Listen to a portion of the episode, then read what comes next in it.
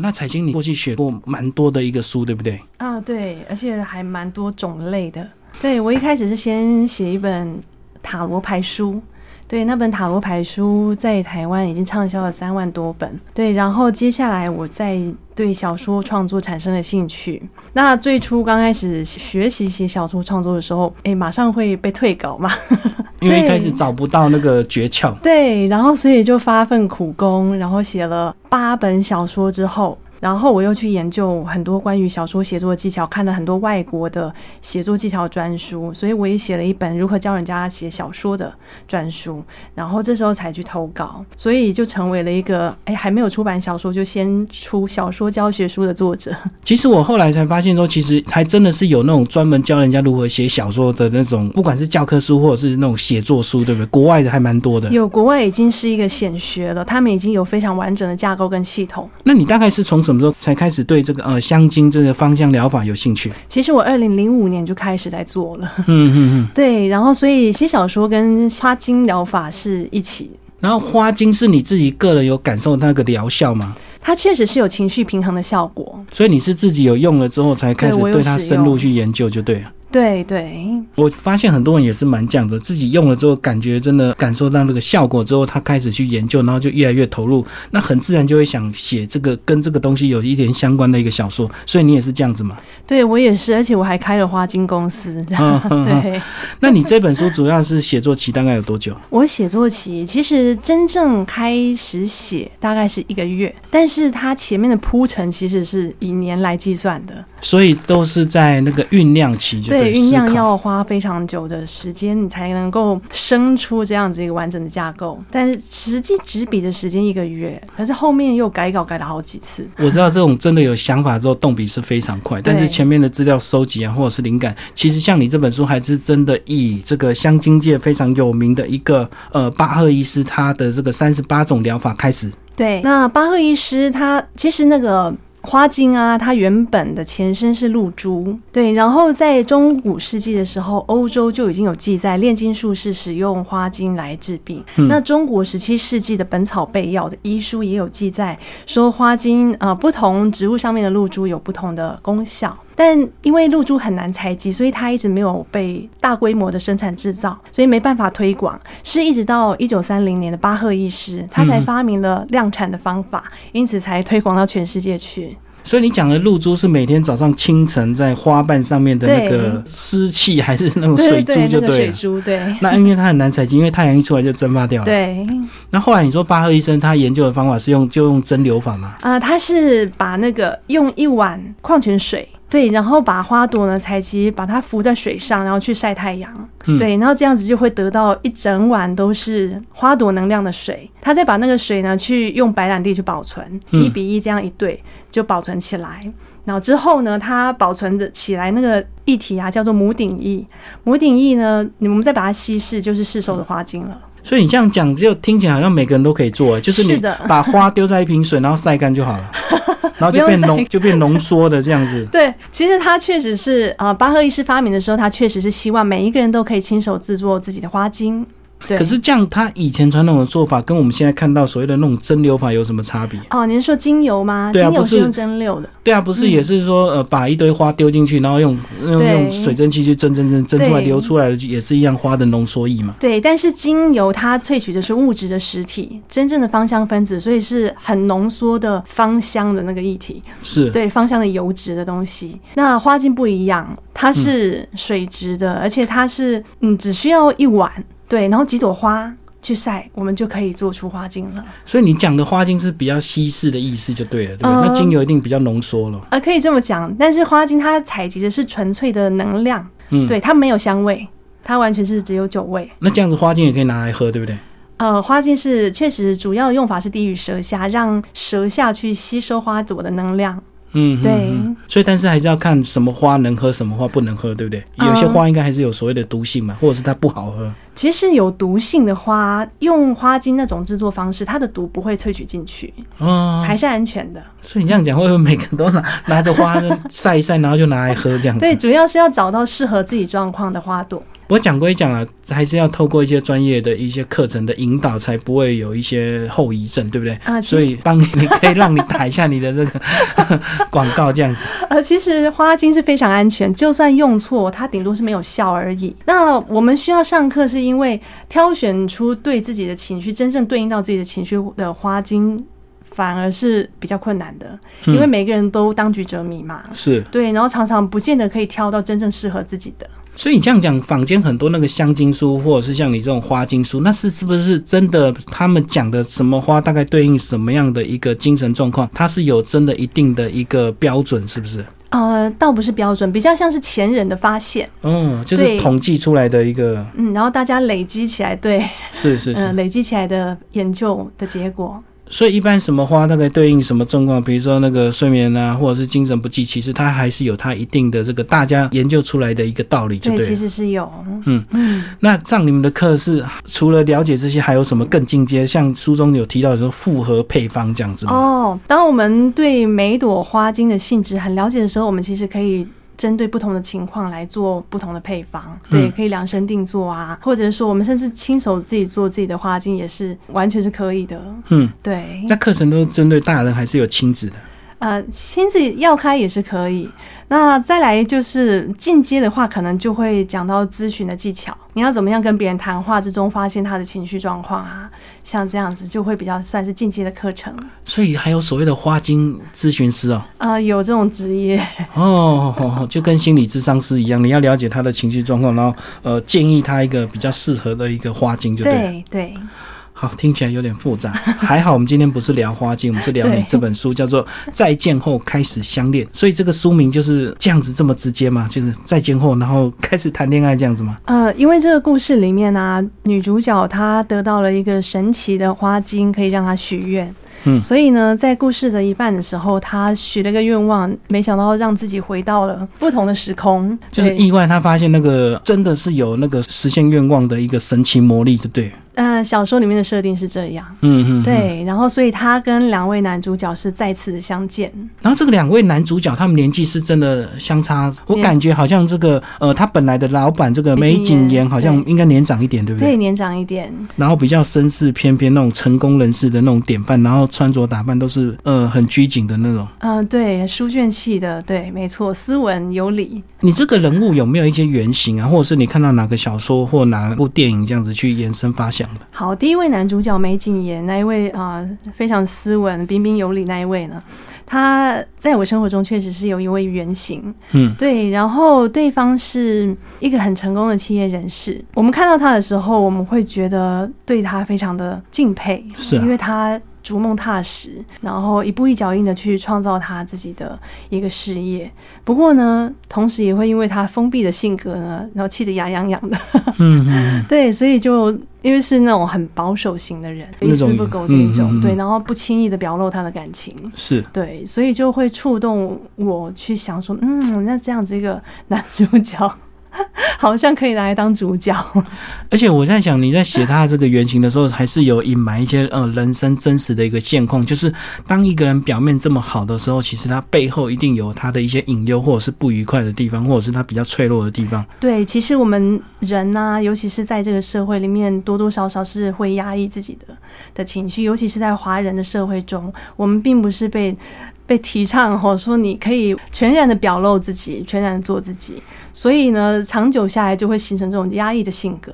对，那这样其实是对情绪是不太好的。而且随着你越成功，你就越会关注自己的本身的一个呃，不管是内在或外在的一个体态，所以你可能会会每天精神都会非常的紧绷，对不对？对，然后要注重自己的形象啊，等等的。嗯，好，那介绍第二男主角。哦，第二男主角他相对于第一个男主角来说，他是一个世世俗眼光看起来啊有点疯疯癫癫的人哦，好像阳光灿烂，然后是一个 这个不拘小节，对对对对，对 他完全不在意别人的眼光怎么看他。那这一位我在创造的时候，其实。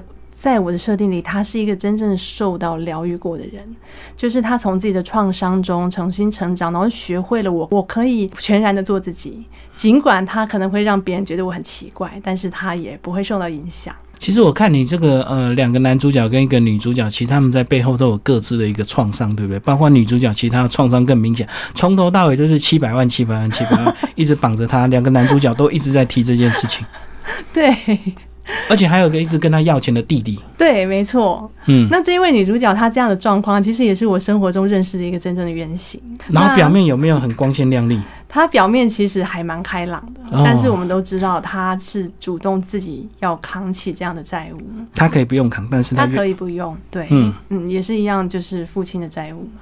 那就像小说写的，真的是跟亲戚朋友借的这样，所以他 不忍心这样子。对对对，那位朋友给了我这样的灵感。嗯哼哼，所以他自己预计多久要还掉嘛？他自己原本一直要还，那当然我们也是一直劝他可以把这个放掉了。所以后来经过多年之后，他终于愿意放掉这个债务。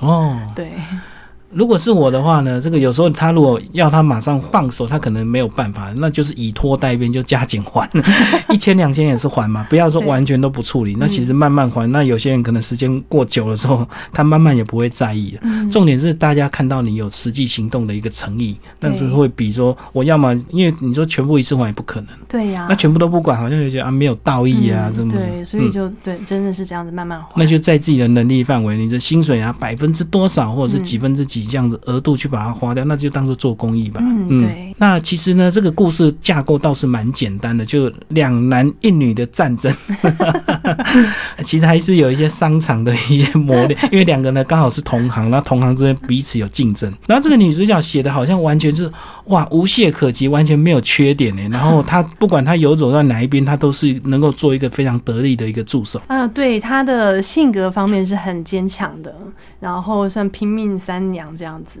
啊，全力以赴。其实，在书中倒没有对他的长相描述的这个太太直接，对，但是应该照你这样子这个脉络来追寻，应该就是个反正就是一个清汤挂面、非常清秀佳人那种大学刚毕业，然后很有冲劲，然后很有活力的那种人，对不对？对，类似是那那种学生气息，然后清秀型的。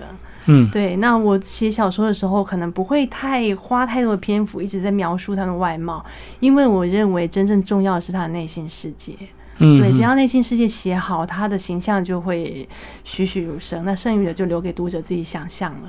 而且这个你不要写的太直接，反而读者想象是一种乐趣。对，他的空间反而比较大。嗯嗯，然后故事虽然很简单，但是还埋入了这个非常现代的一个技巧。这个我我这个看的也蛮讶异，因为不是这么单纯，就两个男生最后就选一个男生，然后就这样子。里面是有依照剧情架构是有一些高潮迭起的安排，因为我有去研究那种编剧的技巧啊，嗯，对，所以会在里面去做一些高潮起伏，跟有惊奇跟意外。这好像是也是现代一些不管是电视或电影也是都惯用的一些新的技法，就是说已经不会走传统的那种铺陈这么简单的一个故事，到最后都会突然一个大转折，或者是发现这个人原来他是死的，他不是活的，然后你们前面这段爱情故事都是假的，一切都是你的想象，因为你得到精神的什么 好多这样子故事哦。是很多的，其实你这里面也是有用到，但是我们又不能讲太明，但是又不能不讲，所以很尴尬，就是你自己来决定你讲的尺度，你会怎么介绍你这本小说？我这个小说呢，啊、其实我认为这是一个现代的女性，然后她在不同男人以及不同生活嗯之间做一个抉择，他不同的人生路。因为选 A 跟选 B，基本上会完全他日后，呃，这个接下来这一辈子生活的样貌将会完全的不一样。对，所以会尽可能把男主角呢，两个男主角是一个天差地远对比。对，然后让女主角在选择当中去探索自己，然后问自己：我这一生到底是要怎么过？对我要做怎么样的人生的选择？对，所以这其实是女性成长的一个历程。其实这个两个要塑造这个差距，可是他们实力又要接近，因为如果这个真的实力也天差地远，那根本就不用选，你就是选一个好的，那个烂的就不用。那两个又要在这个很接近的地方，然后又要呃写出他们的一个差距。对，所以就很难，对不对？对，基敏刚刚讲到一个重点，就是那两个选择中间一定要势均力敌。是啊，是啊，对，不能够相差太多。所以就像你书腰这个描述的，这个风度翩翩的直男跟爽朗率真的暖男，你要选哪一个？这样子？对。其实有时候我们在看电影就会发现说，哎，如果人生可不可以都各来一次，然后跟这个交往一次，嗯，不好，回到原点，再跟这个交往一次，回到原点，最后我就知道哪一个比较好。这样听起来非常的好。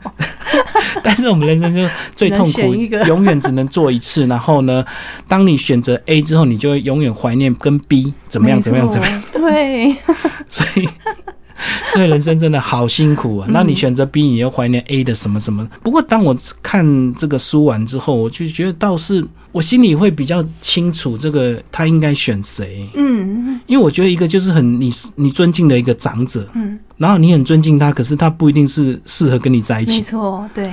啊，一个可能会跟你打屁聊天，然后会逗你，然后会玩弄你的那种，比较像同辈的感觉。对，因为我也有过这样的嗯体认啦。你有过这样的经验？婚前我知道，嗯。好。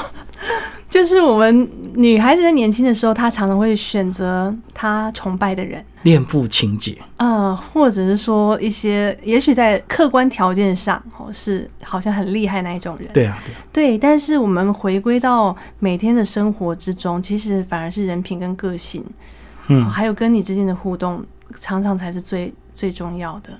对，然后我们到某个程度，也许可以。就会学会去摆脱那些外在的衡量，他多有钱，他是什么职业，嗯，这一类的衡量，去真正看到一个人的内在，然后选择适合自己的人，嗯嗯嗯。那所以说我在写的时候，其实我的确是心里是有一个预设。应该要选谁？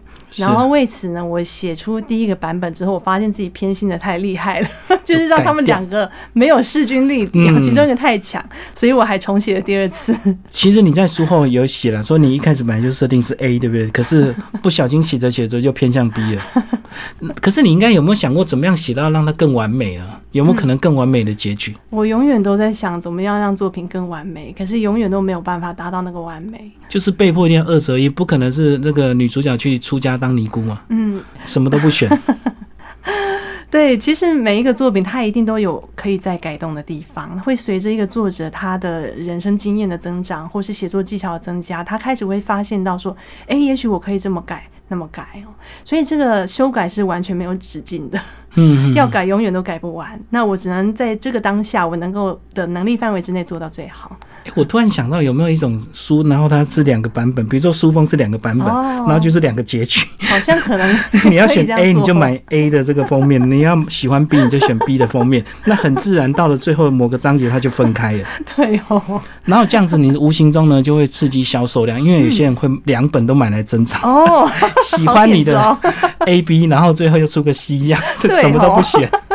这样呢，出版社就会增加三倍的销售量，而且因为三个不同的书风，所以你就会有收藏的欲望。这样子，嗯，真的很有商业头脑。是乱盖的结局啊，是稍稍透露一下好了。其实你还是用了一些比较科技的一个手法，不是这么单纯的爱情故事这样一个啊，有一点奇幻的成分，还搭配了个巴赫医师哦，写的跟真的一样。害我去 Google 说巴赫医师到底有没有第三十九种配方，神秘配方是危险的。对，那。基本上巴赫一世是真的，他有三十八只花精也是真的。那他的场景，哦，他们去的那个巴赫的医师的小屋，那个故居也是真的。那但是呢，第三十九只神秘的花精，那是为了小说的，嗯。为了小说的精彩度所做的一个杜撰。其实我看，我也稍微想到那个香水的那个影子，最后那个神圣的那种调出来之后，大家啊 都上天堂那种感觉。嗯，对我也有想到，哎，市面上有什么样的香气小说？对，那最有名的就是香水。可是我看你最后书感谢的人还蛮多，所以你还是需要呃，在芳香或香精这块，还需要更多一些专业的呃咨询师来协助，对不对？啊，对啊，就你写到好多细节。对啊，比如说我们要写女主角被男方疗师按摩，我如果没有被他按到，或是我没有深入的认识男方疗师的话，可能就没有办法写的这么到位。嗯，所以这也是算在你前面收集资料的过程。对，确实也是要自己去，虽然很不好意思，但是还是要去找男方疗师去体验一下。嗯嗯，所以你以这样的一个手法来写这样的一个小说，你。自己一开始的考量是什么？因为你也可以很平铺直述的这个去写他们的一个故事，就是用很传统的一个爱情故事，很简单的剧情发展，最后选择一个，嗯，也可以用你现在这个小说的一个手法，嗯，那你现在这个手法是自己当初有怎么样的一个思考？啊，对，这融合了商战跟一些轻奇幻的成分。然后让它显得更呃更缤纷亮丽吗，还是琳琅满目啊？它更精彩、更丰富啦。对，因为它就不会是一个纯粹的一个爱情故事，它里面有也有商战的成分哦，包括职业的描写。对，那也有她的女性的成长的部分，还有女人的斗争。对，因为我在写的时候，当然以前的罗曼史可能完全啊纯粹是写爱情线，是对，但是我想描写的是一个真实的、比较贴近真实的女性在现代社会中会遭遇到的、面临到的一切。对，所以我们女生当然不会整天想着谈恋爱这件事啊，我们也有职业啊，我们也有我们心灵上想要达到的东西。可是这个女主角她所做的一切就是为了谈恋爱哦，也是啊，就是为了她她爱慕的人，然后很努力去表现。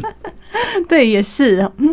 这一本书算是我所有的作品里面比较纯粹的着重在爱情的层面。哎，你六月有开过那个新书发表会？嗯，那这个读者有没有现场分享什么？他们哦，主要是大部分时间是我在跟他们教他们花精。应该有些人很用功，早就看过，然后 期待要现场跟你这个互动的。有啊，他们会问啊，说：“哎，那个男主角你是怎么来的啊？”类似像这种问题，就是我刚刚问过。对，那你下次把新书分享会录音给我就好，我们可以少聊三十分钟，先放三十分钟现场的新书发表会，再聊十分钟总结，直接告诉我们最后这本书适合什么读者买这样子。那我们接下来继续来介绍这本小说。其实你这本小说的这个成分还蛮多的。不是单纯的爱情故事，除了这个香精的这个元素从头铺到尾之外呢，其实还有两个男人的一个战争，不只是抢女人的一个战争，还有商场上的一个战争。对，然后又有轻奇幻，那轻奇幻这部分是我们绝对不会告诉你什么叫轻奇幻，反正就是有一些特殊的这个元素，然后请你自己去看。那我们来聊商战，两个男人，然后他们自己彼此在商场上彼此竞争，然后因为一方有了一些压力，所以他需要去叫女主角。去另外一边埋伏这样子，然后去搞了一些事情，然后就发展出这三个人的爱情故事——三角恋这样。是，那，我个人还蛮喜欢写商战方面的题材，因为自己也是在商场上面出生的，我父亲就是个商人嘛。对，所以我在商场算是看过很多东西。对，那以前呢，曾经待过公司，可能就是那种大企业嘛。是，大企业里面会有很多人际方面的斗争，嗯，对一些政治权谋的操作。哦，一些违法等等的，那我在那边呢，到后来是越来越不快乐。当业务，然后欧美的业务，然后你就会开始必须被迫要说谎，对，因为我们工厂端常常会有一些啊。出贼的事情啊！哦，就是可能品质出问题，你就要去。但是我们必须要呃去跟客人解释啊，所以就会开始一直扯谎，一直扯谎。那到后来真的是，你觉得说不想再过这样的生活了，我想要自己创造一个我自己觉得很喜爱、非常舒服的一个企业，所以我后来才自己出来开了花金的公司。所以在做生意的过程中，我会一直想说我应该要怎么做。那我认为现在的人做，就是我们新一代来做企业这一部分呢，我们的方法要跟以前不一样。以前可能是利润最大化，不管怎么样都是盈利为导向。对，但是呢，现在我会想的是，我们要怎么样以一种对大众好，对自己也好，是对一种。互利哦，就是双赢的方式去完成这样子一个企业的那个建构。嗯，对，所以呢，常常在做决策的时候，我就会一直去常常去思考怎么样才是对的。那么呢，其实做生意有好多种方法，嗯，那我们也很难会去去说哪一种才是对，哪一种才是错。可是呢，我就会发现到说，哎。各种方法都有成功的可能，是对，可是他们的哲学可能完全不一样。嗯，所以因为这样呢，我就创造两个男主角，他们都是新一代的，算是企业经营者。对，然后他们用的方法呢，可能都是很有道理，嗯，而且很对的，而且都成功了。对，但是他们的途径是完全不一样。嗯，对，所以我去做这样子一个对照。那在写的时候，我也会问自己，说我希望用哪一种方式来做呢？嗯嗯嗯，对呀、一个就是很严谨的那个呃训练，那一个就是很温暖的大家庭，那个老板把你当自己的亲人、自己的小孩这样。对，嗯，所以其实这里面虽然提到这个商战的部分，但是并没有写的那么露骨、那么刺激、那么那个，其实就是点到为止。但是基本上两个男人还是君子之争呐、嗯，对，但是我会觉得，呃，另外一个问题就是说，其实呢，你这个小说的这个呃呃人物的架构其实是比较简单的，就是以这个三个主角去发展，并没有再去额外的去深入他们更多内心深处的一些创伤或细节。嗯，比如说每个男主角可能都有一些过去家庭的创伤，女主角也有她自己原生家庭的一个困境。那你那时候没有去想到说，在他们自己各自的一个部分再去深入去写更多的角色出来，包括女主角的爸爸妈妈，还哦，这样子。其实他们三个人各自的创伤哦，都是有带到的。对，对，然后但是我没有去加深去写他们各自的家庭啊，嗯然后继续去开枝或是小散叶。时候的那些回对。对，我着重在主线的剧情。嗯嗯，其实开枝散叶不见得会比较好。就我是看有些以主轴来说的话，是是是对，那除非说那些开枝散叶出去有在对于主剧情有有一些影响，对，所以是没有做这样的尝试。可能也是创作习惯，对不对？因为我知道有一些人他会把人物写的很多很复杂，有，我以前可能会写到，哎、女主角的爸爸妈妈跟他们会有一些戏剧啊嗯之类的。对，不过这以这一本作品而言，我个人是没有选，没有采取这样的做法。那这个呃人物单纯当然也是有个好处，你就会聚焦在这三个人他的一个故事发展这样子。嗯那其实最后你是希望大家看完这个小说之后，对自己的人生去更多的一个思考，然后去选择你真正要的嘛？是啊，是，对。看完之后呢，其实，在女主角心境上的拉扯的时候，哎，读者可能也会去想，说我我认为哪一个比较好啊？哪一个选择才是比较 比较好的？嗯对，然后或者是我以后的人生，哎，像这样子两个男人哦，两种不同的生活方式，哪一个才是适合自己的呢？所以我也希望在女主角抉择的过程中，读者也是有一些思考，对，然后可能也许他到后来也有一些体悟，那我就觉得这一本书就是、呃功成圆满了。其实我在想这个这个结局，我们刚刚不是上一段聊到说有没有可能更好？那更好呢？有些作家呢，就可能他就做了一件事情，他就开放网友问答。那我在想，一定就会有网友提出一个很机车的这个答案，你知道吗？可能就是呢，跟这个暖男在一起，可是认直男做干爸，就是一个要钱，一个要人，刚好两个都达到这样子。对，其实有些网络作家他会在写的时候会去采取读者的意见，对，甚至他会问读者。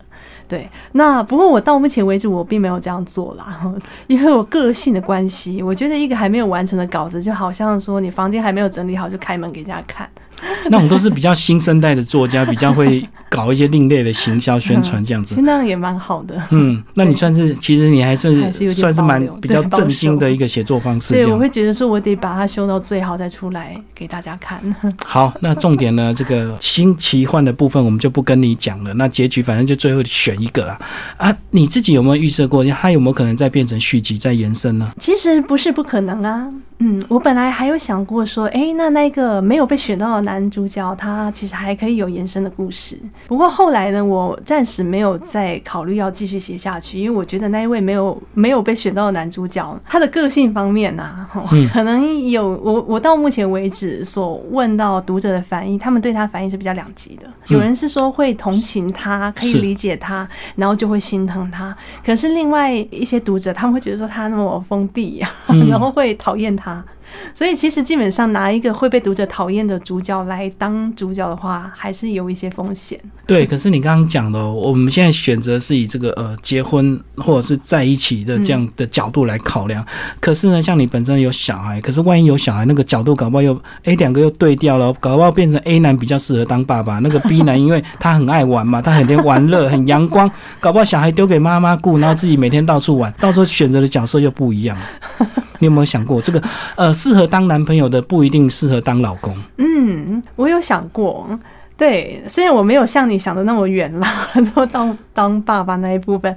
对，可是其实里面我有啊提到说，女主角跟她选择那个男主角中间，他们有一个地方是一致的，就是对于孩子的部分。嗯嗯，对，所以在那里其实是已经有影射带到，或是暗示到他们之后还是可以过着幸福快乐的日子。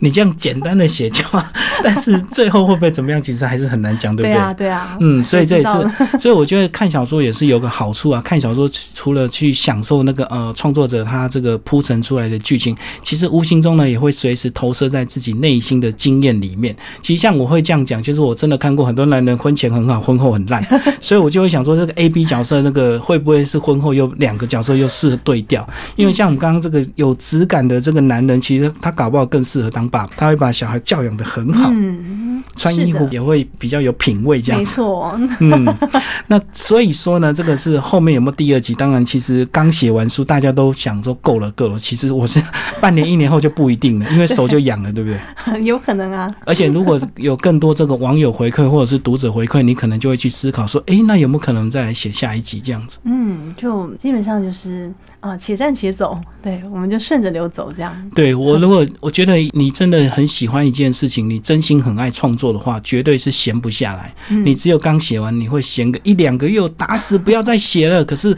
搞不好之后又继续动笔，搞不好就是这个再见后开始相恋，会又见后开始相恋，对啊，或者是深海后原来如此 啊，人生并不是恋爱这么简单的。其实这个你在写作过程会不会无形中也投射你自己的，不管是恋爱经验或者是婚姻的经验，也会把自己的状况写进去基本。上呢，每一本小说，呃，好，就于我自己而言的话，每一本小说多多少少一定会有自己的投射，嗯。但是投射的部分不见得是全面的，也许是某个面向，是，对，或者是说它会是片面的，而且会是经过各种修饰或改动，对，所以它不会那么直接的投射下去，哦，是经过扭曲之后的投射。